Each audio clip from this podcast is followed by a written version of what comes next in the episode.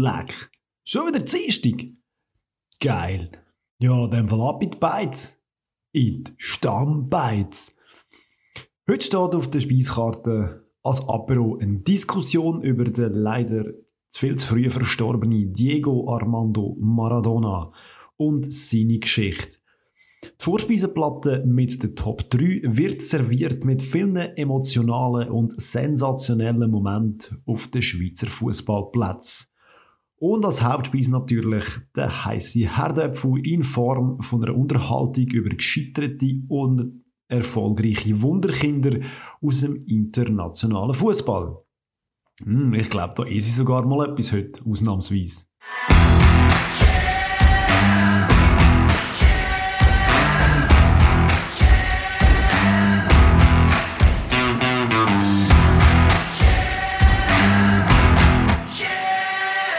Ja, wir sind wieder da.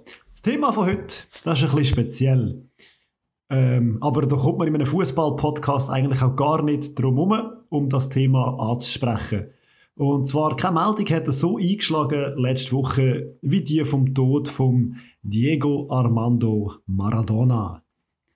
El Pipe d'Oro oder die Hand Gottes, je nachdem, er hat verschiedene Spitznamen gehabt. Jetzt hast du ernsthaft noch Spanisch gelernt für den Podcast. natürlich. Hype, du. Nur zum, ihn, nur zum ihn zu würdigen, natürlich. Und ich würde sagen, ja, das hat, hat, er verdient, dass man ihn würdigt. Auf jeden Fall. Fußballerisch gesehen. Und darum werden wir heute ein bisschen über ihn reden. Und eben, es hat so tausende Rückblicke gegeben im Fernsehen und überall hat man die können, im Internet hat man die können nachschauen. Und darum geht es bei uns eher ein bisschen um die Wahrnehmung von dem Phänomen Maradona von unserer Generation. Und darum die Einstiegsfrage, kurz und schmerzlos. Was kommt euch in den Sinn als erstes, wenn ihr den Namen Diego Armando Maradona hört? Also so richtige Bilder von Live-Spielen habe ich nicht im Kopf, wo ich ihn gesehen habe. Man hört halt und man sieht auch eben die, in den Rückblicken jetzt auch, oder äh, die speziellen Goal, die er geschossen hat dass das äh, einer der grössten Fußballer hat müssen sein auch. Neben Platz sicher sehr streitbar, aber eben, er ist halt in sehr jungen Jahren schon in eine, in eine Rolle hineingezwungen worden, wo, wo wenige Leute könnten stemmen und darum vielleicht auch ein bisschen entschuldigt für das. Ja, ähm, auch ich habe ihn eigentlich dann mehrheitlich erlebt in den Jahren, wo er nicht mehr können brillieren konnte, wo er vor allem mit dem Leben irgendwo ähm, überfordert war es ist so, wie soll ich sagen, es hat, es hat Situationen gegeben, wo man sich an den Kopf gelenkt hat, dachte, was ist das für ein? Und dann hat man die Geschichten gehört, man hat die Filme geschaut von diesen Goal aus der Vergangenheit und dann hat man gesagt, okay, mal, das gibt einen Grund, wieso das so gehypt wird. Ähm, für mich hat er ein, ein absolutes Rockstar-Leben gelebt. Also, das, er auf der einen Seite genial in dem, was er macht, auf der anderen Seite auch kein, kein Fehltritt ausgelassen im, im Leben. Und, ja, es ist, ist eben so, dass der Erfolg und das maximale Scheitern, wo bei ihm so nöch sind, wo, wo ihn ganz speziell gemacht haben. Für mich. Ja, bei mir ist es eben auch recht zwiespältig und was mir so präsent geblieben ist, ist die, äh, der Ausraster gewesen, wo er an der WM hatte, auf der Tribüne, wo er als Fan war, gegen Nigeria, glaube ich, also mit dem Mittelfinger und wo dann die Nachrichten äh, geschrieben haben, ja, er sei wieder auf Koks und Zeug und Sachen, wo er völlig ausgerastet ist. Und eben, das sind so Sachen, die ich eigentlich mit dem Namen Maradona jetzt in letzter Zeit verbunden habe. Die spielerische Klasse und das spielerische Talent, das er zweifellos hatte. Eben, ich nehme an, das Goal gegen, gegen England war es, das kann man sich heute noch überall auf die Videos anschauen. Aber ich glaube, es ist wie, für mich ist das wie ein bisschen zu früh gewesen und ich habe es nicht wirklich mitbekommen. Also die erste WM, die ich mitbekommen habe, war glaube ich 94 gewesen. Und wenn ich mich nicht richtig erinnere, hat er die, glaube ich, also nicht mehr gespielt. Oh mal. Oder, Mal hat ja, gespielt. noch gesehen. Nein, er hat dort noch gespielt, aber äh, was du wahrscheinlich meinst, er hat ein halbes Jahr vorher hat er wieder mal eine Sperre gehabt, wo er hat müssen absitzen musste. Er war ja bei Sevilla, gewesen, hat dort dann eigentlich die Sperre wieder müssen absitzen Ja, wegen bekannten Problemen. Aber er, er, hat, er hat nicht mehr gespielt. gespielt. ja. Ja, aber eben, was war, ist, er ist... Er, er ist noch dabei gewesen, aber gespielt hat er eigentlich nicht mehr. Nein, er ist, äh, er ist Captain gewesen, also in den ersten zwei Spielen, muss man schon sagen. Also er hat äh, im Spiel gegen Griechenland auch ein Goal geschossen gehabt, hat dann seinen legendären Dollarjubel gemacht, wo er eine ganz irre Kamera gestartet hat. Ähm, ich glaube, es war nach dem Spiel, gewesen, wo er zur Dopingkontrolle hat müssen und die ist dann positiv rausgekommen und er ist dann nach dem Gruppenspiel ausgeschlossen worden. So ist, äh, das letzte Gruppenspiel hat er gar nicht gespielt, ist geschont gewesen. Und das 2 zu 1 gegen Nigeria, da, dadurch eigentlich sein letztes Spiel und ja, er hat dann nachher natürlich gesagt, ja, es hat ihnen natürlich die WM gekostet. Ja, eben, es ist, also, ich meine, und nachher ist er dann Trainer noch für Argentinien und das hat ja dann überhaupt nicht funktioniert. Also, dort ist der außer Pathos, hast das Gefühl, kann nicht mehr allzu viel kommen von ihm. Ähm, ja, es ist für mich immer so eine ambivalente Faszination gewesen. Also, irgendwo so, also, also Voyeurismus von allen, wo man irgendwie drauf geschaut hat, okay, was ist jetzt, was ist der nächste Schritt, den er irgendwie talwärts noch macht. Und das ist so eine, so eine, so eine Mischung aus Mitleid, Fremdschämen, aber gleichzeitig auch Hoffnung, hey, kommt die Kurve nochmal über und, und irgendwie hat sich dann halt leider jetzt gegen Schluss nicht bewahrheitet, dass er, dass er das, sein Leben eigentlich noch so in den Griff bekommt. Es hätte ja nicht mehr müssen so, so fulminant sein wie sein Leben als Fußballer, aber wenigstens halt irgendwie noch, noch ein schönes Alter oder so. Es gibt in Argentinien das schöne Sprichwort, ich, ich verzichte jetzt darauf, das auf Spanisch zu machen. Ähm, eine Katze hat sieben Leben, aber bei Maradona haben wir aufgehört zu zählen. ich finde das noch schön, das zeigt aber auch so ein bisschen, oder irgendwo so ein bisschen das, ja, auf eine Art irgendwie verzweifelt dazu schauen und, und, und aber gleich irgendwie mit einem guten, sagen, mit, mit einer Hoffnung auch, auch verbunden, weil man, ja, man wünscht dem Menschen, man hat dem Menschen nichts Schlechtes gewünscht. Aber eben, das, ja, er hat leider in unseren, in den Jahren, wo wir ihn noch dürfen, Fußball, als Fußballer verfolgen oder eben nachher als Trainer und so weiter, nicht allzu viel Grund gegeben, ihn so faszinierend zu finden. Ja, sehr, sehr wahrscheinlich auch ein, ein Opfer von seinem eigenen Erfolg. Also ich meine, so wie man den gehypt hat und so wie der aufgehoben wurde in Argentinien, ich glaube, das ist schon auch noch nicht ganz einfach, so einen ganzen Rucksack dann mitzutragen. Aber er war äh, der Heilbringer gewesen, sehr wahrscheinlich vom, vom ganzen Land. Ja, vom ganzen Land, aber auch von diesen Clubs, wo er war, oder ob das äh, ähm, Boca war, bei Barca jetzt wahrscheinlich weniger, er ist ein einer von vielen gewesen, aber nachher wird es bei Napoli, oder? Ähm, dort kommt er auch in einen Club rein, der sonst noch nie etwas gewonnen hat. Arbeiterstadt. Ähm, 60.000 Zuschauer sind da bei seiner Vorstellung, wo er 15 Minuten lang einfach ein bisschen jongliert hat. Ähm, und sein erstes Spiel ist für mich so symbolisch für die ganze Karriere, die er hatte. Das ist, ähm, vor dem Spiel hat der gegnerische Trainer gesagt, ja, wir stellen zwei, drei, ähm, harte Verteidiger an und nachher ist dann das schon fertig mit dem. Äh, das hat ihn natürlich noch einmal angestachelt. Seine erste Aktion, die er hatte, war übrigens ein Goalschuss mit der Hand gewesen, der nicht innen ist, aber dort hat schon angefangen, die ganze Sache. Dann aber hat er einen Hattrick gemacht in dem Spiel, ähm, ein Goal schöner als das andere. Ähm, zweite war irgendwie ein wunderschöner Heber und der dritte war dann ein direkter Eckball. Gewesen. Und ja, für mich hat es einfach nachher gezeigt, oder was er ein bisschen ist, Genie und Wahnsinn. Also eben, zuerst schießt drei Goal, nachdem natürlich ein bisschen angestachelt worden bist vom gegnerischen Trainer. Aber äh, beim Goaljubel, oder besser gesagt, wo er gegen Mittellinie dann äh, sich zubewegt, zeigt er dem der einfach der Mittelfinger, ja, so als Rache. Schon sehr geil, ja. Ja, aber das beweist einfach so ein bisschen, wie er war. Eben Genie und Wahnsinn ist halt einfach sehr, sehr, sehr nöch zusammen bei ihm. Aber es ist für mich, der Match gegen England ist für mich ein bisschen ein ähnliches ja. Ding, oder? Du hast auf der einen Seite den Triple, das, das, den Dribbling-Lauf, wo er durch das halbe Feld, durch das ganze Feld macht und das Goal schießt. Und irgendwie vorher, wo er einfach noch schnell, ah, ich komme nicht her mit dem Kopf, ich nehme noch schnell die Hand aber so zwei Sachen, die irgendwie passen zum Mensch oder zu dem Spieler, äh, zum Fußballspieler Maradona.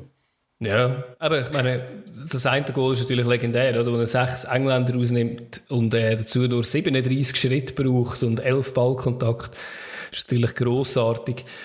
Ähm, ja, aber, aber jetzt eben zum Beispiel auch das Hands-Goal, oder? Und ich finde, manchmal ist es fast ein bisschen zu fest auch noch auf das reduziert worden mich hat halt einfach gedacht, oder, er hat so einen grossen Druck gehabt, der auf ihm gelastet ist. Er hat einfach immer müssen das Übermenschliche machen und dann greifst halt auch mal irgendwie vielleicht mal zu unerlaubten Mitteln. Also ich kann das absolut nachvollziehen, auch wenn das natürlich schade war für England dort.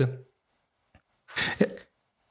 Äh, für mich ist es auch noch recht spannend, jetzt so die Spiele noch einmal angeschaut zu haben und die Goal und das Ganze gesehen, was, was sich, wie sich der Fußball verändert hat in dieser Zeit. Ich meine, dass, äh, sich dort als Stürmer durchzusetzen, also es hat ja auch irgendwie, ich weiß nicht von welchem deutschen Verteidiger, dass das ähm, Zitat gekommen ist, dass man halt einfach in den 80er Jahren bist du als Stürmer freiwillig gewesen. Also da hat man einfach, also wenn, wenn die Knöchel nicht gebrochen sind, hast du keine rote Karten bekommen. Das, das ist so ein rauer Sport gewesen. Wenn du nachher gekommen bist und jeder Verteidiger hat gewusst, das ist der Marathon, Maradona.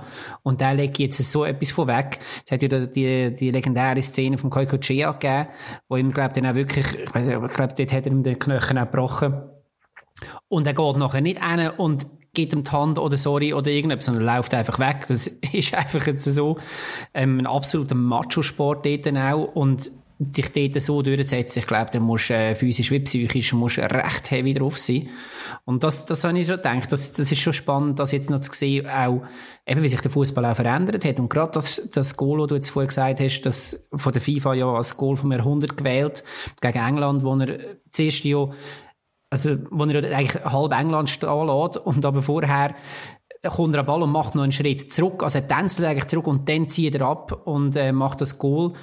Und dann denkst du auch so, wäre so ein Goal heute noch möglich? Gibt es heute noch eine Verteidigung, die das durchlässt, ohne jetzt das zu schmälern, seine Leistungen? Aber für mich ist das schon, also... Ja, es ist schwierig halt zu vergleichen, oder? Finde ich, die Zeiten, oder? Genau, ja. Ja, es ist halt heutzutage so, oder, dass wir, dass wahrscheinlich nicht nur die Verteidiger halt auch für das angewiesen sind, oder? Du hast dann, du hast die ganze Mannschaft, die muss verteidigen und früher ist es vielleicht noch eher so gewesen, dass ja, das Mittelfeld, die haben müssen Ball vorbringen und eigentlich nicht müssen verteidigen. Ja. Ja, aber die Verteidiger von heute sind halt sehr wahrscheinlich auch eher wieder ein bisschen auf einem spielerischen Level, auf einem technischen mhm. Level. Und ich habe das Gefühl, damals sind das einfach so, bös gesagt, Sl Sl Slalomstangen gewesen halt. Und wenn sie, Sport, wenn sie zu Sport gekommen sind, sind sie vorbei gewesen und dann sind sie weg gewesen. Ja. Ja, das, das ich ist sicher ich frage mich noch so ein bisschen, ohne jetzt, also eben, das ist jetzt wieder aus, unserer, aus der Sicht von unserer Generation, wo ähm, auch sehr gute Spieler gesehen, die im Moment spielen und dann weiß man, okay, er ist in einer Zeit vor uns ist er gross gewesen, das ist aber auch ein Beckenbauer gewesen, ist ein Pelé gewesen, weiss ich was alles und so das Einordnen ist, ist relativ schwierig für uns auch. Wir hören halt einfach, wie er gehypt worden ist und wird und sehen die Spiele, die ohne Frage äh, grandios sind. Ähm, aber gleich so die Frage mal schnell so ein bisschen die Runde so ein bisschen ketzerisch, dürfen wir einen so feiern, der wegen Doping überführt worden ist, wo Mafia-Kontakt hat, all das. Es ist wieder das, äh, dürfen wir den Künstler von seinem, Wert, also von seinem Werk trennen? Eigentlich nicht, oder? Oder muss man einfach sagen, ja gut, er ist ein guter Fußballer und es ist eigentlich egal, was er rundherum gemacht hat? Also aus meiner Sicht finde ich eben, was auf dem Platz war und die, die künstlerische Aspekt, wo du eben angesprochen hast, wo der Maradona auf dem Platz hatte, finde ich, das kann man beurteilen und den Mensch Maradona kann man auch beurteilen. Und ich sage einfach, das, was ich von ihm gesehen habe auf dem Platz, das ist äh, von einer anderen Welt gewesen. Wie er sich gegeben als Mensch. Aber kann man darüber diskutieren. Ja, aber eben, man muss halt auch sagen, oder, manchmal geht es halt auch in Sportliche rein. Oder? Ich meine, dort, wo er ähm, in seiner Schlusszeit irgendwie mit 5, 36 wieder zurückgekommen ist zu, ähm, zu Bocca, ähm, ja, eben ist er sicher auch nicht mehr ganz fit gewesen, hat ein Fitnessprogramm mit dem Ben Johnson zusammen gehabt, wow, ein bekannter Dopingsünder war. Ähm, in einem von der, von den entscheidenden Spielen, wo man gesehen hat, der ist wie ein junges Reh rumgesäckelt beim Goaljubel, äh, auf, äh, auf eine Zäune aufgekumpelt, wo man schon müssen sagen, so, hm, ist echt da alles super und man hat gemerkt, oder, beim Dopingtest, da ist äh, alles andere als gut gewesen. Wobei auch Kochs auf der Dopingliste ist, weil man sagt, das kann, ja, kann also das ist tatsächlich so. ja. Nein, klar, aber eben dort war sicher noch etwas anderes gewesen, weil er ist wirklich voll Push gewesen, wo wahrscheinlich nicht cool war. Ich glaube, so gewisse technische Finesse, die er eben mitgebracht hat, das kannst du mit Doping aber gar nicht antrainieren. Oder gar Definitiv. Nicht.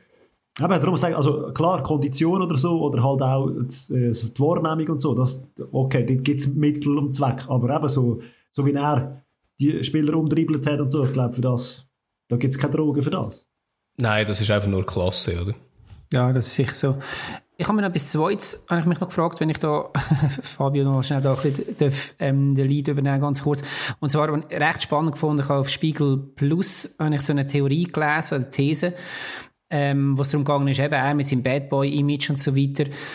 Und wenn, wenn du jetzt ihn vergleichst, ich glaube, er wird vielen Leuten mehr in Erinnerung bleiben als ein Pelé zum Beispiel oder so. Braucht man, um so richtig unsterblich werden, vielleicht auch gewisse Skandal? Also macht einen das irgendwo ein Spieler dann in der Aussenwahrnehmung auch fast noch grösser? Irgendwie, äh, ja, wieso ist ein Mike Tyson wird grösser äh, wahrgenommen als ein Evander Holyfield beispielsweise, ein McEnroe oder ein Andrew Agassi mehr als ein Pete Sampras, ein Slatan vielleicht irgendein ist mehr als ein Messi, keine Ahnung, ein Maradona mehr als ein Beckenbauer oder ein Pelé. Ja, die Liste könntest du jetzt noch weitermachen. Michael Phelps äh, hat vielleicht auch nicht so den Status, wenn er nicht, wenn man nicht wüsste, okay, er hat einfach auch noch seine Depressionen gehabt, er hat irgendwie ähm, die ganze Geschichte gehabt macht ein das nicht in der öffentlichen Wahrnehmung dann auch irgendwie noch viel größer, weil es einfach so eine, so eine Story ist, die dann auch irgendwie erzählt wird. Also halt irgendwie so, so Tragödie gehört irgendwie dazu. Ja, es, es geht eigentlich ein das rein, was ich eh als Abschlussfrage eigentlich auch geplant habe von dem Thema. Aber so, wer ist der, der greatest of all time für euch?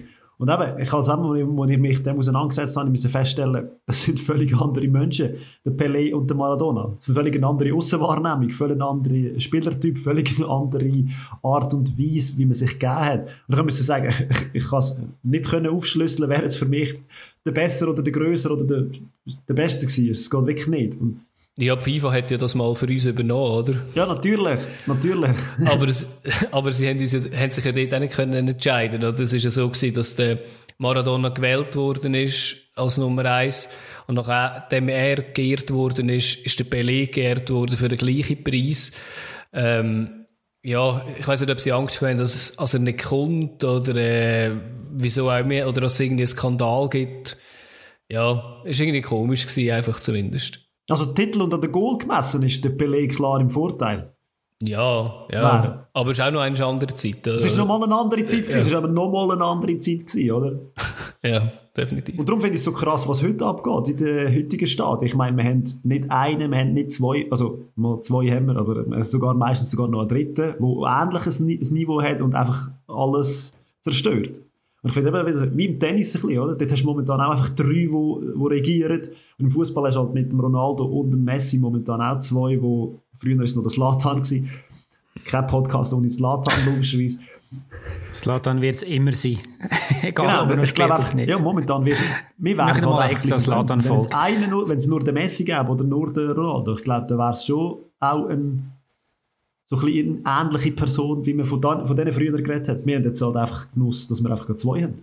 Ja, aber jetzt halt schon die nächste in der Pipeline. Ja, aber das ist eben so meine Theorie. Auch wieder völlig zwei andere Spielertypen, oder? Das, das ist Dort ist aber eben so meine Theorie, hilft das, jetzt nicht, das macht ihn nicht zum besten Sportler, aber hilft das in der Aussenwahrnehmung, ähm, dass du eben nicht nur so ein allglatter Superstar bist. Ich, will das gar nicht respektierlich, aber zum Beispiel wie ein, wie ein Roger Federer, klar, der wird in unserem Land extrem gehypt, aber vielleicht international ähm, sind es vielleicht irgendwann schon mal andere Spieler, die halt einfach mehr in der Presse sind, wo man sich auch mehr kann identifizieren kann, weil sie auch ab und zu mal scheitern im Leben. Ja, es macht dich auch menschlich, sehr wahrscheinlich. Ja, macht dich menschlich, aber eben, meine Frage ist, wie menschlich ist ein Maradona gewesen? Er hat, bös gesagt, ja auch eigentlich nie die Chance gehabt, oder? Also ich meine, er ist seit 15 ist er eigentlich als Goldjunge da betitelt worden. Man hätte ihn nur schon anlängen und das ist schon ein riesen Ding gewesen. Jeder Diktator in Argentinien hat ihn missbraucht eigentlich für seine Zwecke. Ähm, er ist immer in der Presse gewesen, 724 und dass er eigentlich an dem noch nicht vorher zerbrochen ist, ist eigentlich ein Wunder. Also er hat es eigentlich relativ lang aufrecht können erhalten, muss ich sagen. Aber das Beispiel jetzt gerade, wo aktuell ist, Dortmund, der Mukoku. Mhm also ich habe das Gefühl, ich lese seit vier Jahren von dem, seit er zwölf ja. ist. Ja. Und das ist, das ist täglich oder wöchentlich im Rampenlicht, seit er eigentlich zwölf ist. Ich glaube auch, dass das gesund ist für die Entwicklung von dem jungen Mann. Aber weißt, mhm. dort, geht, dort geht mir dann wieder ein bisschen zu weit. Und ich glaube, dort war es bei Maradona ja so ein bisschen ähnlich gewesen, oder? Da hat man sehr wahrscheinlich auch schon seit ja. jungen Jahren hat man ja. gehypt und auf ein Podest gehabt. Ja, aber seit er jung war, ist er 15 Ja, aber Maradona hat natürlich... Ja, aber der Maradona hat sicher nie irgendwelche Coaches auf der Seite gehabt, äh, wie es eben jetzt, wie jetzt bei Dortmund und so weiter der Fall ist, wo einem relativ früh sagen, hey, schau, in diesen Kreisen verkehrst und das gehst in den Medien Leute aus und das nicht. Und ich glaube, das ist schlussendlich ihm unter anderem zum grossen Verhängnis geworden, dass er halt, ja, er ist nicht auf das geschult gewesen. Er ist sicher ein Stück wieder befordert gewesen mit dem. Und wo dann, und hat vielleicht irgendwo, solange der Erfolg noch gehabt hat, hat sich das irgendwo die Waagschale gehabt, aber irgendwann ist es halt eben wirklich nur noch Drogen und, und Ja, der Coach hat Mario Balotelli mal gebraucht. Das wäre für mich auch so einer, der ja. würde, äh, der auch, oder, mit seiner Postur ja. und seiner Dings, der wäre ein riesen Fußballer. Aber was man, glaube äh, sicher abschließend kann sagen, obwohl wir jetzt da so ein bisschen unterschiedliche, ja, einfach so ein bisschen ambivalentes Bild von Maradona zeichnet haben, ich glaube, was man gesehen hat von ihm als Sportler in Napoli mit der Nationalmannschaft und so weiter, das, das wird bleiben, das wird für immer bleiben und das wird auch nicht so schnell Vor allem auch, dass er mal gegen Wettige gespielt hat, das wird sehr wahrscheinlich im Schweizer Sport überall und immer wieder erwähnt und thematisiert ist auch ohne Frage sein Karriere-Highlight gewesen. Leider können wir ja nicht mehr fragen, sonst würde er uns das sicher bestätigen. Ja, ja gut, äh, von der Karriere-Highlight zu den nächsten Highlights, oder?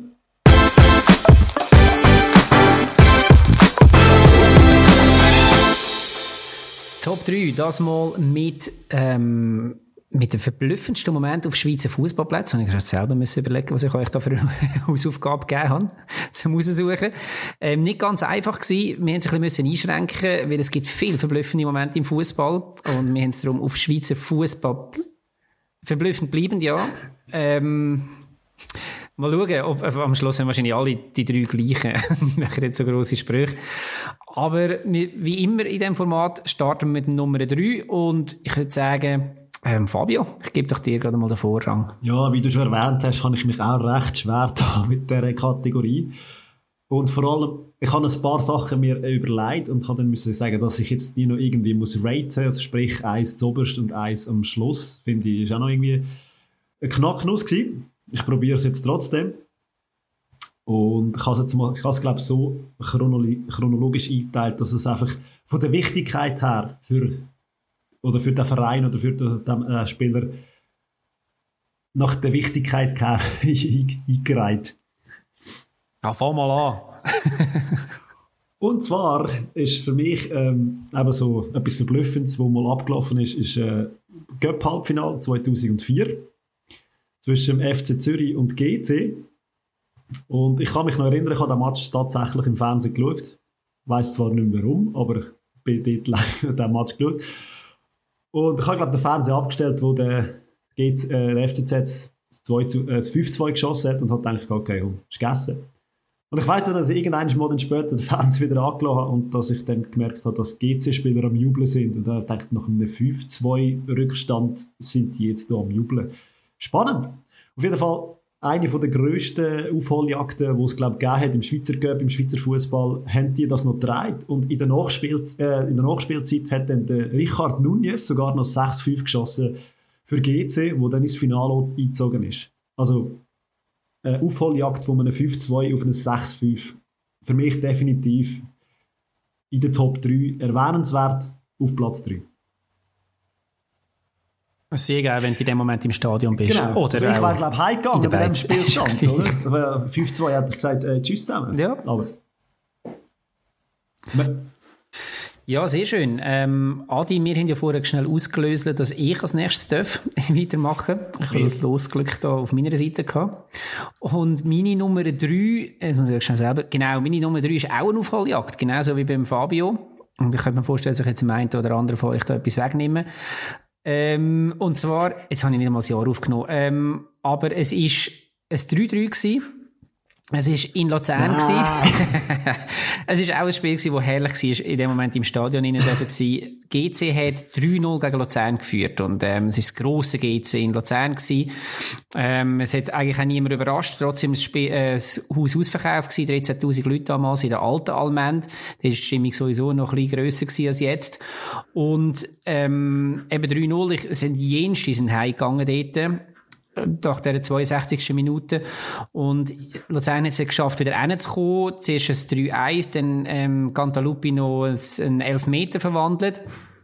Und dann, äh, ja, ich meine, das war natürlich die Sensation gewesen, immer noch gross, immer noch gut geht sie, weiß ich was. Und dann in der 88. Minute, ähm, kommt der Schuss und der Fabio Goltorti müsste auch nur noch haben. Er ist relativ hoch, aber ich meine, der Goltorti ist genug gross, er springt aber nicht. Es war kein Schuss, gewesen. es war eine Flanke gewesen, oder einfach ein Versuch rauszuklären. Es war immer ein Schuss ja. eigentlich. Und er springt einfach nicht, er bleibt einfach am Boden und sagt nachher, er hat einfach, also die Energie ist mir weggeblieben und das ist natürlich nachher in den Medien auf und ab getrennt worden. Ist natürlich ein unglaubliches Tollhaus gewesen nachher auf der Almend draussen. Ähm, der Blick hat nachher Flop-Torte ähm, aus seinem Namen gemacht und das ist ihm, glaube bis zu seinem Karriereende nachher nachgetragen worden. Du kannst einfach noch ein ergänzen, wenn du das Gleiche auch noch hast auf deiner Liste. Ja, aber wie gesagt, ich bin da in dem Stadion inne und ich habe das eben sogar, glaube ich, irgendwie von den Tribünen aus gesehen und habe gedacht, spannend. Jetzt versuche ich jetzt nochmal einen höheren Ball vorne reinzuknallen und habe das nicht wirklich verstanden, wieso man das jetzt irgendwie so probiert. Und dann ist er plötzlich einfach über den Goldtorti drüber geflogen und ich dachte, ah, mal, nehmen wir. und ja, eben, das 3-3 ja, spannend. Und vor allem eben, also völlig unerwartet, eben so eine Aufholjagd ist halt immer etwas für die Psyche natürlich auch etwas mega Schönes, wenn man weiß, man ist 3-0 hinten und die meisten sagen so, ah oh nein, nicht schon wieder und man kennt sie ja in den Stadien so, ah, die spielen den Scheissdreck. Und so, ah, warte, warte jetzt einfach Ich kann mich glaube noch erinnern, dass ich dann einer von denen, der optimistisch war, steht.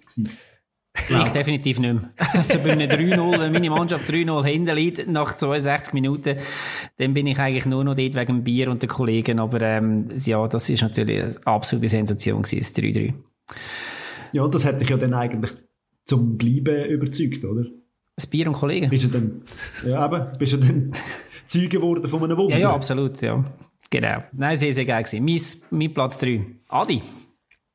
Ja, mein, mein Platz 3 ist, äh, ist auch ein 3-3, ja. Aber äh, nicht von Luzern, sondern das ist äh, ein Spiel in der Champions League vom Jahr 2002. Ähm, ist in Basel gewesen, ähm, Basel gegen Liverpool. Ist, ähm, was ist es gewesen? Ist äh, ein Gruppenspiel gewesen. Muss ich das schnell schauen. Das da kein Eich erzählen. Ja, ist äh, das letzte Gruppenspiel gewesen, das letzte und das entscheidende Gruppenspiel wo Basel mit einem Unentschiedenen weiterkommt, als Platz, als äh, Zweitplatzierter. Und äh, es ist halt einfach, äh, aber ich bin weder Basel-Fan noch gross Champions League-Fan, aber ich glaube, wir haben wahrscheinlich alle schon ein Spiel gesehen, wo äh, Jimenez und Rossi im Sturm vorher war und die grosse Zeit halt vom FC Basel war und äh, das ist einfach so eins von diesen Spielen wo mir irgendwie geblieben ist äh, Basel hat 3-0 geführt. Am Anfang der Rossi das Goal geschossen, Jimenez das Goal geschossen und der Atuba das Goal geschossen. Und äh, am Schluss ist noch 3-3 geworden. Also in der 85. hat es dann noch eine Penalty gegeben von Michael Owen, und er verschießt gegen Zubi. Und nachher im Nachschuss macht er ihn aber noch. Und nachher ist es dann noch eines richtig heiß geworden. Aber äh, für mich ist das halt einfach eins von den ja, von den besten Spielen gewesen, jetzt eben, wo Basel oder irgendwie eine Schweizer Mannschaft so in, der, in Europa vom Platz geleitet hat. Aber du hast jetzt das genommen als verblüffendes Spiel, weil ein Engländer einen Penalty verschossen hat, oder? Natürlich, für mich, für, mich für mich absolut unverständlich, dass ein Engländer einen Penalty verschießen Ja, also, ich meine, man muss auch sagen, äh, selbst wenn das eines von den, von so den grossen Teams war, von, ähm, von Basel mit Zubi, Haas, Ergic, Jakins, Bede Jakin, Atuba, hat natürlich trotzdem Liverpool, hat man müssen sagen, eigentlich immer noch ein riesen Team gehabt mit dem Hüppier, Didi Hamann, Gerard, Smitzer, Hesky Owen. Aber es hat trotzdem nicht gelangt, dass sie sich gegen Basel in der, in der Gruppe durchgesetzt haben. Ja, das war Ja, denkwürdiger Moment, definitiv, ja. Adi, äh, sorry, Fabio. ich komme ganz durcheinander. Ja, da mir ja mein 2 einfach weggenommen worden ist, oh, äh, muss ich jetzt ein bisschen freestylen. Und nein, was ich mir noch aufgeschrieben habe, was für mich auch ein bleibender Moment war, ist, ähm, ist es eine persönliche Story von einem Spieler selber. Und zwar ist mir das damals auch recht eingefahren. Äh, das Comeback vom Gilles Jappi 2014. Äh, der Armin Keib hat das Kreuzband, den Meniskus und das Aussenband kaputt, ist ihm kaputt gemacht worden und ich habe das Spiel im Fernsehen gesehen, wo er gefault wurde ist und ich habe das Gefühl gehabt, das Bein ist kaputt, mit dem kannst du nie mehr etwas machen, das ist mhm. einfach weg. Und er hat dann ein Jahr, irgendwie ein Jahr Pause gehabt und das hat noch zu diesen drei verschiedenen Verletzungen, die er hatte, haben sich noch fünf weitere dazu gezählt, er hat acht Verletzungen gehabt schlussendlich, wo einfach eins, alle auf die eine Aktion ich nenne jetzt nicht den Spieler, der ihn damals kaputt getreten hat, sondern einfach nur, dass der ein Comeback, Comeback geht nach einem Jahr mit all diesen Verletzungen und ich bin einfach das Gefühl gehabt, hey, wow. So einer spielt dann nochmal Fußball. Ja. ja, es ist ja eine Zeit lang ein Träg, ich glaube, also sogar muss also das Bein verliert, oder? Und Sport also sogar Sport. wirklich. Ja, ja. Amputation, Sport also, ja, das ist schon. Ja, das ist wirklich sehr neu gegangen. Und von mir, ich glaube, von mir aus gesehen, das, das grässlichste Fall, das ich je auf einem Schweizer Fußballplatz gesehen habe.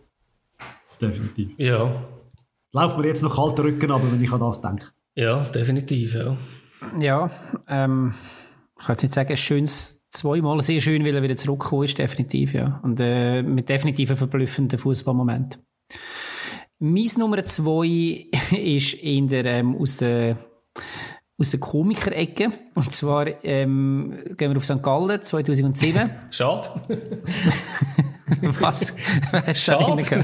ja, sorry. ähm, schon gewusst, wieso dass ich vor dir dran ähm, 2007 Philipp Mundwiller holt in der U21 eine gelb-rote Karte wird dann aber gegen Zürich trotzdem eingesetzt, warum denn St. Gallen 3-0 Vorführ verliert im Nachhinein und das schlussendlich dann dazu führt, dass Zürich Meister wird, weil Zürich ist nachher um einen Punkt äh, hat einen Punkt mehr als Basel gehabt in der Endabrechnung. Das hat dann ähm, bis zum Karriereende von Philipp Mund spielt er noch? Nein, er spielt nicht mehr. Ja, doch, er spielt glaube ich noch. Ja, okay, aber das Bei führt Wiel dazu, spielt dass er noch. Also gut, dass es sehr lang dann in Basel regelmäßig auspfiffen worden und in Zürich gefeiert worden ist als Held. Eine Fall, falsche Einwechslung gibt es fast nicht mehr. Ich kann, mich noch mal erinnern, es hat in meiner Kindheit einmal ähm, hat es noch gegeben, dass irgendein Team nachher Vorfall verloren hat, weil man einen zusätzlichen Ausländer eingesetzt hat. Mhm. Ähm, das ist aber noch vor der EU-Ausländerregelung ähm, gewesen. Von dem her nur schon darum geht, das glaube ich heute nicht mehr. Und heute hast du ja auch noch tausend Leute, die irgendwo für eine Statistik schauen, ob jetzt der Spieler kannst einsetzen Aber ich habe nicht mehr gewusst, welches Spiel das es war. Ich habe es nicht mehr herausgefunden. Ja. Otto Rehag ist auch, ja, genau. beim FC Kaiserslautern. Ja. Er hat dann es gemerkt und fünf Sekunden später nochmal gewechselt, oder nochmal gewechselt und hat ihn wieder rausgenommen. Und es ist aber ja, der Hani Ramsi hat sich müssen verletzen, oder? Genau. genau. Sehr theatralisch. Ja, ja, hätte müssen lachen auf dem Ballack auf der, auf der Bank oben, aber ja. Es gibt übrigens sogar ein Lied zu, zu dieser Aktion, ähm, vom Schöda, oder Schöda heisst er, glaube von, ist ein, ja, Singing-Songwriter von, von Zürich, wo, ähm, das Lied Aber, Aber, Aber heisst, wo, ähm, um diese Szenen genau geht. Sehr schön. Falsche Wechselungen kommt nicht mehr so häufig vor heutzutage. Nein, Umso wenig, kurioser weniger. und von dem her für mich ein verblüffender Fußballmoment. Adi, Ja. hast du noch etwas? Ja, ich habe noch zwei. Ich weiß nicht, ob ich jetzt einfach soll so fies sein und dein bestimmte Nummer eins auf mein zwei nehmen. Ich habe zwei Nummer eins. Ich weiß noch nicht, welches ich nehme. Ah gut, dann nehme ich, dann nehme ich zur Sicherheit das.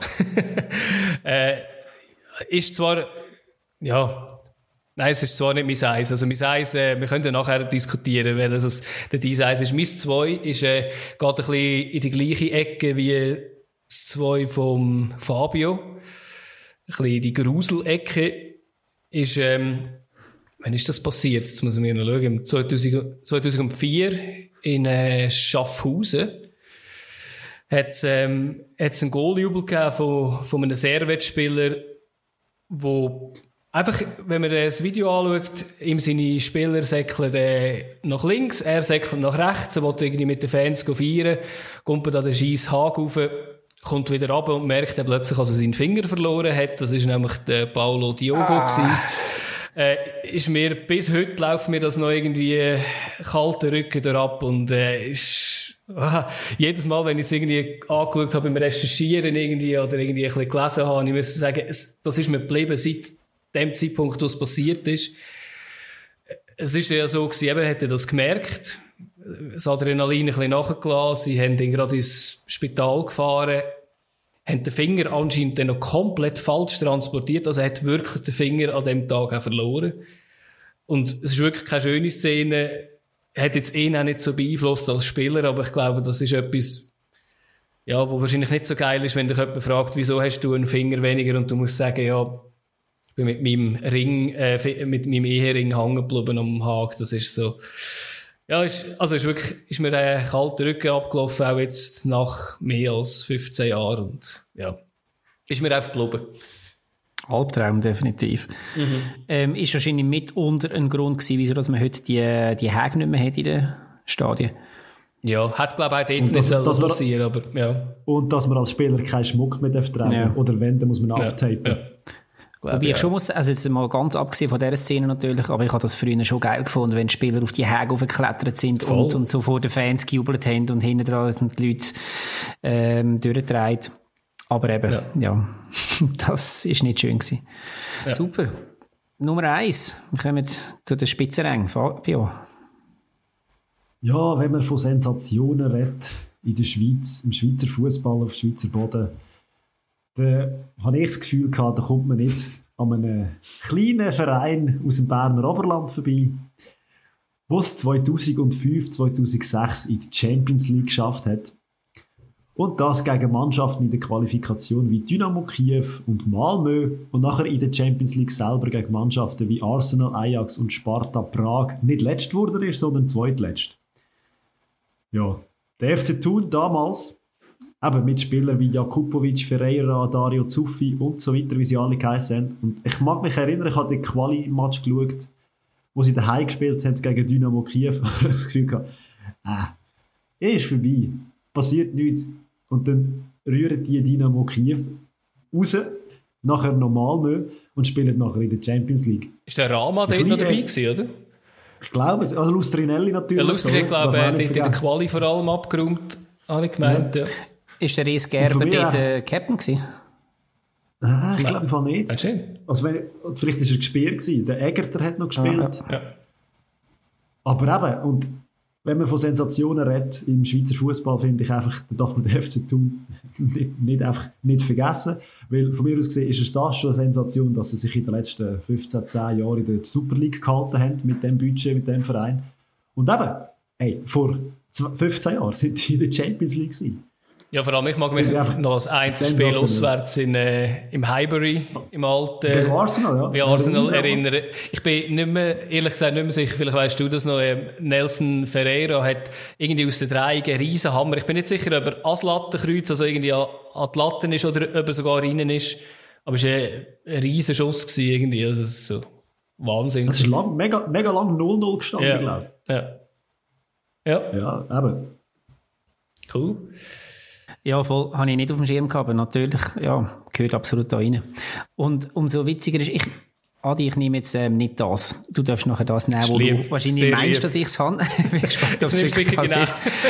Aber ich, bin, ich bleibe in der Nähe. Und zwar ähm, für mich 2018 Meistertitel von IB. Also, dass die es noch schaffen, dass die es mal noch schaffen, ähm, wieder Meister zu werden, ist für mich damals ein verblüffender Moment gewesen nicht, dass es, dass sich's nicht abzeichnet hat in den letzten Jahren, weil sie konstant gut gespielt haben, weil sie immer oben dabei sind, aber sie haben es halt, wie man damals gesagt hat, immer wieder für Young Boys. Und das ist das geflügelte Wort gewesen und man hat auch 2018 ähm, gesagt, ja, ja, sie sind so weit vorne und ja, ja, klar, sie sind erst, aber es wird nicht länger. Es wird am Schluss wieder nicht länger, weil es ist IB.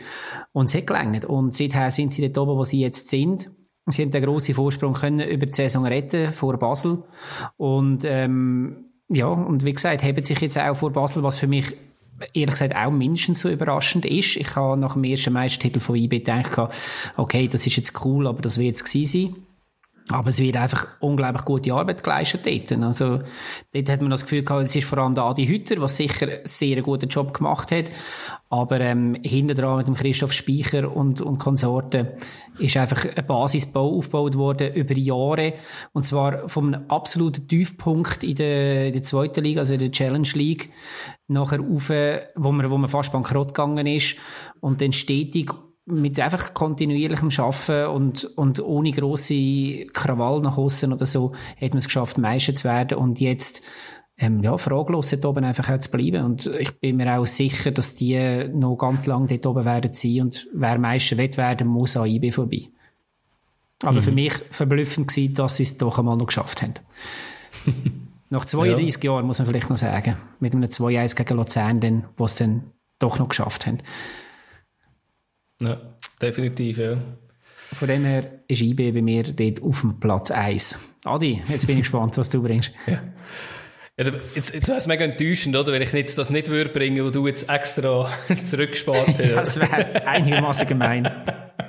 Jetzt kommt irgendetwas absolut Sinnloses. Eben mein 1-1 gegen Mera daheim. Also, nein, äh, 13. Mai 2006 natürlich.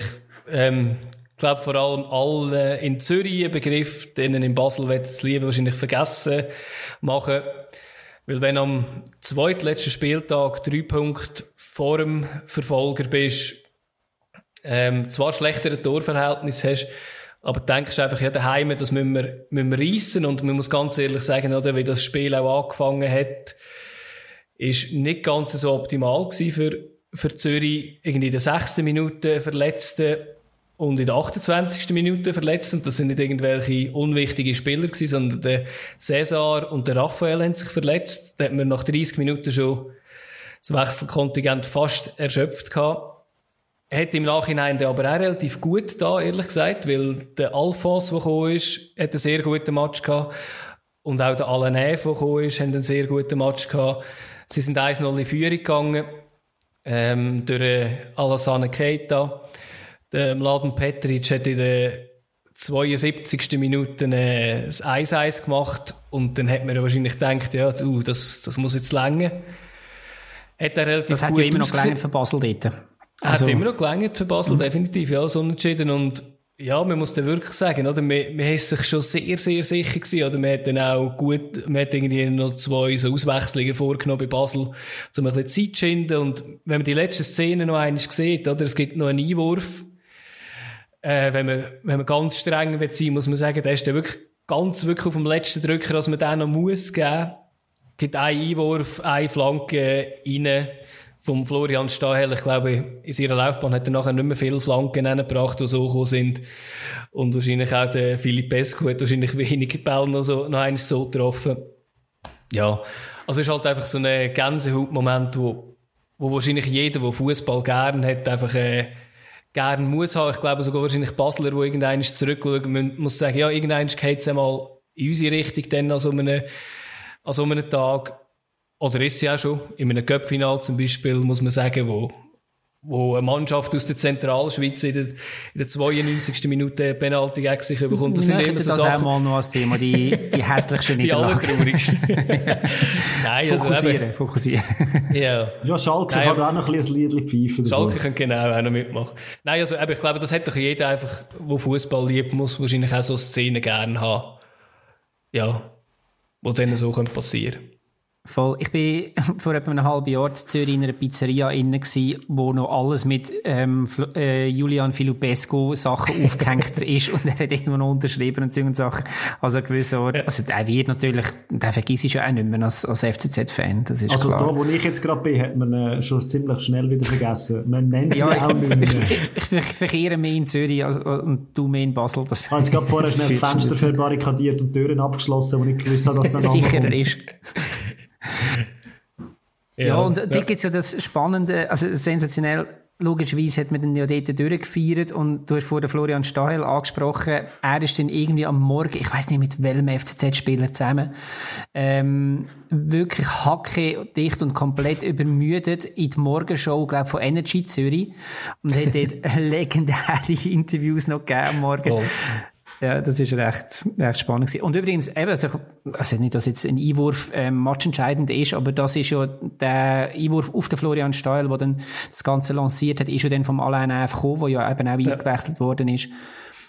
Ja, das ist definitiv ähm, absolut Hühnerhut. Und eben im letzten Spiel, in der 93. Minute, das entscheidende Goal, was nachher gekommen ist im Stadion, die sogenannte Schande von Basel, ist ja.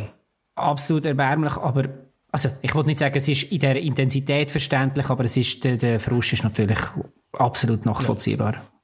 Ja, ja definitiv, ja. Mhm. Ja, spannende Top 3. Ähm, wir kommen zum letzten, zu der letzten Rubrik für heute. Zum heißen Herröpfel. Also, wir haben lustigerweise kurz, kurz das Thema schon angeschnitten gehabt. Ähm, darum sieht man, dass, das wirklich, dass ihr das wirklich nicht wisst, das Thema. Ähm, Maradona. Ist, ja, genau. ich hatte ich, ich gedacht, ich würde mega gerne über Maradona reden. Ja. schon so ähm, lange nicht. Genau. Nein, mir, mir kommt, ähm, mich würde es wundern, was ihr, ähm, was euch in Sinn kommt, wenn man von Namen redet wie ähm, Federico Marqueda, Jack Wilshere, Royston Trente, Ganso, Kerlon, Alexander Pato, Alan Halilovic, Abel Tarab, Hachim Mus, äh, Mastur, äh, Bojan, Robinho, Anderson, ähm, Wunderkinder. Ja, genau. Es sind, es sind die Wunderkinder. Äh, die meisten von dieser Liste haben es nachher aber zu nicht so viel Raum geschafft. Also, äh, eben, es ist immer die Frage, oder, äh, wo leitet man äh, den Maßstab an? Sagt man, ja, der muss, der muss jetzt einer der besten Spieler auf der Welt sein, weil gewisse von denen haben auch äh, eine ansehnliche Karriere gemacht. Vielleicht nicht ganz das, was sie wo man hat erwartet. Aber mir geht es eigentlich im heißen Herdöpfel ums Thema ähm, der Durchbruch von ganz jungen oder eben ganz jungen Einsätzen, eben wie, jetzt, wie wir auch jetzt angesprochen haben, den Yusufa Mukoko, der jetzt mit 16 ähm, hat dürfen spielen wegen der Re Regeländerung, die es in Deutschland gegeben hat, von 18 auf, ähm, oder ja, 17 ist glaube ich auch schon okay gewesen, auf äh, 16 runter. In, in anderen Ländern ist das ist es, meint ich schon bei, ist es bei 15, ist es, hat es gar keine Begrenzung an gewissen Orten. Für mich nimmt es jetzt einfach unter, was ihr davon haltet. Ähm, ist das eine gute Idee? Sollte man das verbieten, wie das Deutschland jetzt relativ lang gehabt hat? Soll man sagen, wenn jemand so gut ist, in diesem Alter, lässt man spielen? Und ein bisschen die zweite Frage, die ein bisschen anknüpft, oder? Was ihr so denkt, wenn ihr die Namen hört und ob ihr glaubt, wie sich jetzt die so können entwickeln ob denn die immer wirklich so gut werden, wie man denn meint. Also ich, ich finde, die sollen doch einfach auch mal Kind dürfen sein. Und mit 15 bist du definitiv noch auf dem Level. Und ich glaube, mit 15 da irgendwie in einem Profisportspiel da müssen mitmachen, ich glaube, da tust du einem jungen Erwachsenen tust du gefallen. Und 16 finde ich jetzt ist auch noch relativ früh, so entwicklungstechnisch. Und ich glaube, der kann das gar noch nicht richtig einordnen, was das genau bedeutet. Und eben, zum Glück ist er gut beraten, aber äh, es gibt dann viele, die nicht so gut beraten sind. Und eben von den Namen, die du vorher genannt hast, sind doch einige ja. dabei gewesen, die nicht so wahnsinnig gut beraten sind. Ja, und das kann dann auch völlig schnell in eine andere Richtung gehen. Und ich finde eben, mit, in diesem Alter definitiv zu früh. Ja, für mich ist es ein ein zweischneidiges Schwert. Auf der einen Seite verstehe ich, dass man es heute früher aufnimmt, weil man die ganze Sportakademie hat. Das hat Maradona nicht gehabt, wo wir vorher darüber geredet haben. Das heisst, sie werden halt schon sehr früh an den ganzen Profizirkus eingeführt. Und, und an diesen Sportakademien geht es ja eben nicht nur einfach nur ums Kicken, sondern halt das Ganze rundum. Von dem her glaube ich schon, dass so ein Junior heute schneller ready ist. Auf der anderen Seite sieht man auch heute, also mir ist zum Beispiel gerade ein Sebastian Deisler in den Sinn gekommen, wo mhm. ein absolutes Jahrhunderttalent ähm, als das gelobt worden ist und er ist ja nachher an Depressionen also Fußballer ist zerbrochen und hat sich ja. nachher dann zurück ähm, ja hat er gefunden ich, ich will das nicht mehr, ich kann das nicht mehr. Und für mich ist er eigentlich ein gutes Beispiel, wie es dann halt wirklich die Frage ist, der Druck medial, ich weiß auch nicht, eben in Dortmund, wenn du mit 15 im Moment nicht, aber es ist in einem Stadt, vollen Haus mit 80.000 Leuten auflaufst und drei Feldpässe machst und 80.000 pfeifen dann halt logischerweise auch. Ähm, mhm. äh, meinetwegen auch, auch das positive Fall. Also wenn, wenn du, wenn du gehypt wirst dermaßen, finde ich recht schwierig.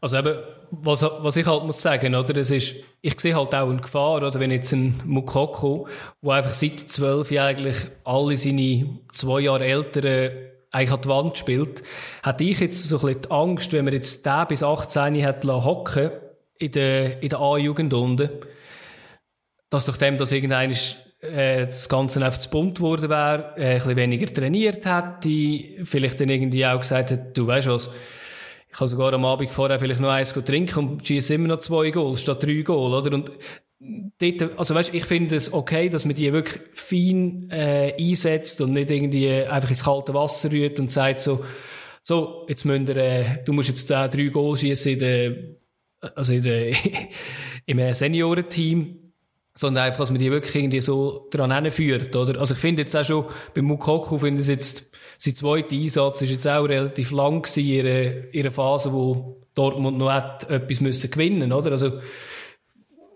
über das kann man diskutieren, aber dort weiss man noch nicht, wie es rauskommt, natürlich, oder? Das wird man sehen. Aber man hat natürlich noch nicht über den König von diesen ganzen, äh, gehypten Spielern geredet, über, äh, über einen neuen Pele, äh, Freddy Adu, ist jetzt 31 geworden ist das, äh, das Wunderkind gewesen. Und ich weiss noch, als ich ihn hat das Mal gesehen ich bin ja, ich habe das mal in meiner Einleitung gesagt, ich bin extremer Fan von jungen Talenten und schaue nämlich schon, wer könnte das sein und irgendwann möchte, die sind nach zwei Jahren gar nicht mehr um und das ist ja der U20. Du hast ja lustige WM. Hobbys. Ja, ich habe extrem lustige Hobbys. Das war ja der U20-WM, wo der Adu irgendwie 18 war. Und er ist dort einfach, er ist gut gewesen, aber an dieser WM ist zum Beispiel ein Sergio Aguero auch 18 gewesen. Und der hat dann seinen Weg gemacht und der ist auch relativ früh gehypt worden. Halt nicht mit 14 ein Debüt, oder, was einfach, der wieder jenseits war, oder? Und, ja, der ist einfach gehypt worden in den USA und dann mit 20 nach Europa gekommen und da hat man gemerkt, der kann vielleicht trotzdem gar nicht so gut shooten. Ich, ich weiß es nicht, ich, ich habe ihn nie gesehen, wirklich shooten, ehrlich gesagt. Außer ja, dort der U20-WM. Also. Ich glaube, es ist dann in dem Alter noch entscheidender als auch später noch, was für eine Persönlichkeit das du mitbringst, weißt, was für eine Resilienz, ja. was, wie kannst du das Ganze ähm, abhaken, was, was rund, rund um dich herum passiert, weil das ist ja auch für einen soll ich sagen, ein ausgewachsener Spieler, also über 18, 20, was auch immer, wo zu einem grossen Verein kommt, häufig noch eine grosse Challenge. Und dann ist dann wirklich eben die mentale Stärke ist dann matchentscheidend ich gehe jetzt mal davon aus, dass, wie gesagt, du mittlerweile an diesen Fußballakademien so Zeug auch lehrst. Aber, ähm, ja, eben die einen packen es dann und die anderen nicht. Und das hat ganz viel mit dem zu tun. Oder ob du, ob du mit dem Druck, also weniger, was jetzt du für Skills ähm, in deinen Füßen hast, sondern eben letztendlich, wie du mit dem Druck kannst umgehen. Mhm. Ja, das sehe ich, glaube ich, ähnlich. Äh, man weiß ja nicht, ich kenne den Mokoko nicht wirklich persönlich, aber es kann sein, dass der ja schon persönlich recht weit ist. Nein, leider nicht. Aber eben, wenn ich jetzt den Vergleich ziehe, zum Beispiel. Das ist mal Gruß, muss ich sagen.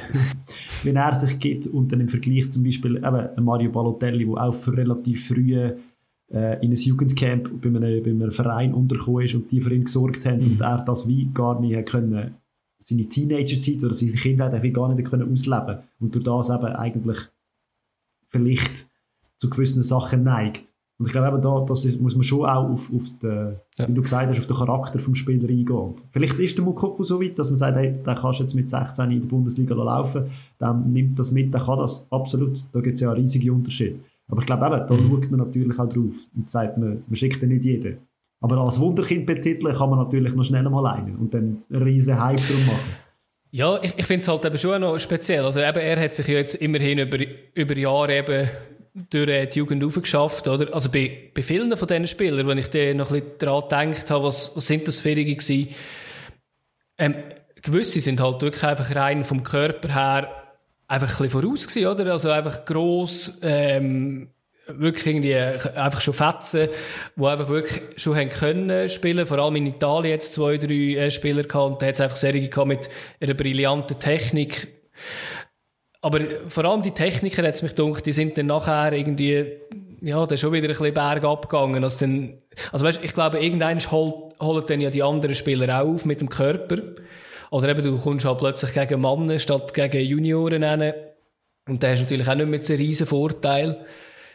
Also, ja, aber ich, ich glaube, das ist sein Und eben das, was das andere, was du gesagt hast, ist natürlich eben, es sind wirklich Kinder, die wo man extrem gut muss beschützen. Und ich glaube auch in der heutigen Zeit oder wenn es um Social Media geht äh, ich, ich, meine denen soll, soll erlaubt sein dass die dürfen äh, äh, schauen was über sie geschrieben wird. Aber ich wüsste jetzt nicht wenn ich mit 16 umgegangen wäre wenn irgendjemand über, über, über mich etwas geschrieben hat. Und das wäre jetzt nicht irgendwie mein Schulkollege sondern eine Bildzeitung oder so oder?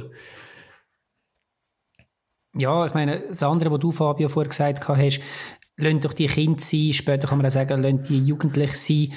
Ich denke auch, also ich will das nicht verharmlosen, aber ich denke auch, so einen durchschnittlichen ähm, Premier League, Bundesliga, Liga 1 Spieler, der jung ist und in Nachwuchsmannschaften ist und irgendwie die Möglichkeit hat, irgendwann mal in der ersten Mannschaft zu spielen, wird vermutlich eine andere frühe Jugend erlebt haben als mehr. Also weißt, mhm. wenn du als Spitzensportler, das, ja. dann bist du eh auf einer, auf einer anderen Linie. natürlich, das ist nochmal krasser, wenn, dann, wenn du dann dermaßen gehypt wirst, das ist logisch. Aber eben, also ich glaube, das ist eh nicht, nicht mit der Jugend oder Kindheit von, ich sage, ja, was ist schon normal, aber mit normalen ähm, Kindern und Jugendlichen zu vergleichen. Ja, ich finde einfach krass, weißt du, Serien, die dann komplett zusammenbrechen. Du hast ja dem, also eben, zerbrechen, eben, du hast einen Deisler gesagt, der hat ja eben mehrere Baustellen leider gehabt, irgendwie. Das andere war auch, es hätte mal Bayern München hat auch einen Spieler gekauft, glaube ich, mit 16 aus, aus England, Dale Jennings hat er geheißen, aber für die zweite Mannschaft. Der hat, glaube nicht ein Spiel, also ich weiß nicht, wie viele Spiele also für das zwei überhaupt von Bayern gemacht hat. Und über den hat es einen recht guten Bericht gehabt, der ist ähm, der hat irgendwann keinen Job mehr bekommen bei Bayern 2. In England hat sich niemand mehr darum geschert. Und äh, jetzt spielt er irgendwann mit der siebten Liga von England, glaube wieder, hat aber extreme Drogenprobleme, Alkoholprobleme gehabt. Das muss ich dir halt schon sagen, oder? Irgendwie hat, hat er vielleicht in einem Verein nicht irgendwie auch noch ein bisschen die Verantwortung halt zu jemandem, halt zu behalten und wie lange musst du auch behalten? Oder musst du nicht merken, dass die Person vielleicht ein bisschen anfällig ist, dass sie dann in so etwas abrutschen kann? Also, finde ich eine extrem schwierige Diskussion, die man nicht sicher nicht kann klären in ein paar Minuten. Ja, das wäre ja auch bei einem Unternehmen nicht anders. Aber klar, ein ja. Verein ähm, zeichnet die Karriere halt von Kindestagen auf und, und von dem her müsste eigentlich dann schon auch eine größere Verantwortung haben. Wobei, eben, mhm. was sind die Möglichkeiten, wenn es dann wirklich so schlimm kommt, wie du es jetzt gezeichnet hast? Es, es gibt, es gibt ja, in zwei Jahren ja. das Gefühl. Es gibt dann eben auch noch die äh, Junioren, wo ich jetzt auch schon ein paar Mal davon gelesen habe, dass Barcelona 2 Millionen zahlt oder x Millionen zahlt für einen Zwölfjährigen. Da muss man sagen, okay, mhm. dann, dann hört es bei mir dann wirklich auf. Ich finde, dass so wie das Dortmund jetzt gemacht hat, kann man jetzt auch sagen, ob das gut oder schlecht ist, aber es ist auf jeden Fall ein kontinuierlicher Aufbau von einem Spieler, der auch mit 12 schon äh, relativ eben, zu gut war für seine eigene äh, Klasse in dem Sinn, für seine für sein Alter. Und man hat jetzt den kontinuierlich aufgebaut. Jetzt ist er 16, jetzt darf er Bundesliga spielen. Und dann sage ich, okay, das ist wie so ein Verlauf, den man genommen hat. Aber wenn man dann eben sieht, dass irgendwie da für einen Zwölfjährigen x Millionen zahlt dann komme ich einfach Kopf über. Ja, es ist halt auch ein extremer Druck. Oder? Ich meine, es hätte mal ähm, hat Ödegard gegeben, oder, wo, wo zu real der ist. Der kommt, der kommt. Glaub, der kommt wieder, der ist super. Also langsam, jetzt kommt er wieder, oder? Aber jetzt ist er 23, oder? Ich glaube, als er gekauft worden ist, weiß gar nicht, ob mit 14 ja. schon gekauft worden ist oder mit 16, ich bin gar nicht sicher, oder? Aber, ich meine, der ist komplett unterdurch. Ich glaube, der ist halt einfach überall immer der Beste gewesen und plötzlich hat er gemerkt, ah, oh, scheiße, ich muss jetzt wirklich trainieren. Und, äh, jetzt hat er, äh, zwei, drei Mal ausgelehnt und jetzt, glaube ich, kann der eine sehr gute Karriere noch hinlegen, oder? Aber, es ist extrem ein schmaler Grad, oder? Und ich meine, es ist einfach das grösste Wunderkind gewesen, einfach so in Dänemark. Ja, voll. Übrigens, Junge, ich kann noch schnell sagen, wir glaube langsam austrinken. Ich sehe, Cecil geht schon um, wieder einkassieren. Oh. Ja, das wird, gibt dann noch wieder einen rüden Stress. das ist doch gut. Ja. Nein, das ist doch gut. Aber man sieht ja auch positive Beispiele, die es in diesem Bereich gibt. Ich hoffe, der Coco wird auch so einer sein. Ähm, Dortmund hat sicher ja, eins, zwei Gleichlinge mit dem Reina, mit dem Bellingham. Also wenn der, ha wenn der, der Haaland zu Bayern geht, wird dann der Mukoko sein Nachfolger. Genau, genau.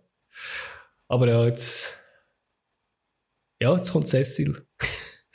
Schon mal das Portemonnaie vornehmen, mhm. das Grosse. Wie er also heute? Heute, ja, ich weiß auch nicht. Also, der, der das Thema eingeworfen hat, oder? Das Thema, das so abgezogen hat mit dem Maradona. Der Maradona? Nein. So, die Herren. Austrinken. Das war die letzte Runde. Wir machen zu. Bis nächste Woche. Ah, oh Mann, immer wenn es am besten ist. echt sehr, sehr. Immer dann, immer dann. Ah, scheiß Timing, echt, aber okay, Die gut. rennt einfach, unglaublich. Also, Fabio, danke vielmals fürs Zahlen. Ich muss weg. Schöne, ciao, tschüss, bis nächste Woche. Hat dir die Episode gefallen, so abonniere oder folge uns auf Apple Podcasts, Spotify oder wo du schon reingelassen hast. Wir werden jeweils am Dienstag spät eine neue Folge uploaden. Willst du mit uns in Kontakt treten oder ein Feedback abgeben, dann kannst du das entweder über jenste Social Media Kanäle wie Instagram, Facebook oder Twitter, wo wir überall unter Stammtischtrainer zu finden sind. Auf diesen Kanal posten wir drei Trainer jeweils auch ein wöchentliches Power Ranking von der Schweizer Liga, wo wir Form, Verletzungen und den Spielplan werden bewerten. Ist Social Media nicht so dein Ding, ist das überhaupt kein Problem. Du findest uns auch auf unserer Webseite stammtischtrainer.ch oder du schreibst uns einfach ein Mail auf hey.stammtischtrainer.ch. Danke dir fürs Zuhören und wir freuen uns auf deine Reaktionen.